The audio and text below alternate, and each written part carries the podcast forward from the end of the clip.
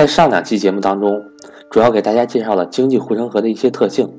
那么，这是不是代表着只要我们找到的股票有经济护城河，就可以一劳永逸的赚钱呢？答案肯定是否定的。经济护城河只是当下一家公司相对于其他公司来说实际的竞争优势。公司发展过程中的影响因素有很多。现在这家公司有很强的竞争优势，只是当下的一种情况。以后是否还能保持？这种优势需要结合各种因素来进行综合判断。很多投资者啊，在运用经济护城河理念投资时，容易陷入一个误区，仿佛找到了具备经济护城河的公司就能够一劳永逸的赚大钱。事实上，第一，具备经济护城河的公司并不容易找到，投资者很可能只是运用经济护城河的概念来安慰自己罢了。第二，影响企业的因素有很多。除了自身，跟外部环境也密切相关。商业竞争始终是动态的，没有一成不变的。最后，经济护城河是竞争优势的一种体现，但是两者又完全不相同。举几个例子来给大家来证明。案例一：邮政快递网点多，符合护城河之说的网络优势。但据我亲身经历，EMS 送的东西从来不亲手交给我，只丢在楼下的保安室。连声招呼都没有打过，而顺丰快递总会亲自投递到用户手中。为什么顺丰的价格那么贵，还有那么多客户选择？所以认为邮政快递与顺丰快递相比，竞争优势如何呢？市场份额的数据也告诉了我们答案。案例二：沃尔玛门店众多，具有网络效应，物流成本低，被认为是竞争的法宝。但当它还是一家村镇小店时，护城河又是什么？凭什么和别人竞争？就是靠沃尔顿大叔一点一滴细节之处节约起来的。案例三，加多宝苦心经营的王老吉判给了广药集团，无疑广药集团获得了品牌量的护城河。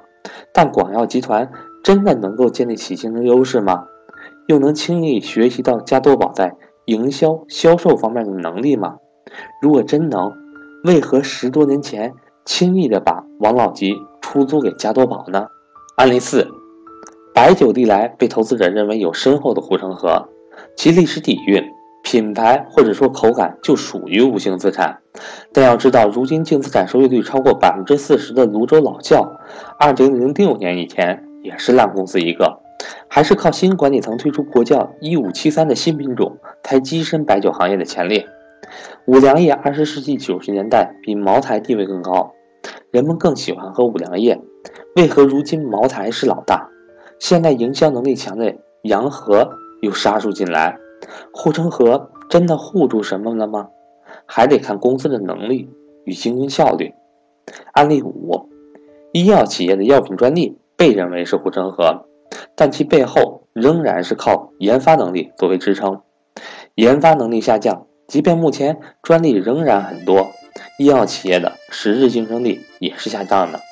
最后，同样是机场，都拥有特许经营权，这是经济护城河，但是依然无法解释为什么有的机场回报率高些，而有的就很差。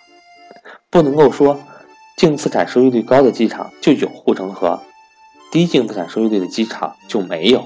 那么，到底什么才是竞争优势呢？一个企业的竞争优势体现在研发能力、生产管理能力、营销能力、财务能力、组织管理能力上，而带来竞争优势的资源又包括有形资源、无形资源及组织资源。经济护城河更多的是对竞争优势的一种奖励，反过来维护竞争优势与超额收益，也可以说是过去竞争优势在现在的体现。经济护城河更多的是一种被动的东西。更重要的还是护城河之内的能力。我们在投资的时候，总是喜欢空谈表象的静态的经济护城河，但更应该看到实质上企业的竞争优势和商业动态的演变过程。我是格局商学院班主任韩登海。格局年底举办大活动，报名格局付费课程有精美礼品赠送。现在是格局一年中报名最优惠的时候。我相信肯定有很多听众关注格局已经很长时间了，欢迎想学习的伙伴找我报名参加。一八年开始，格局课程价格会大幅上调，并且会停止招收学员两个月。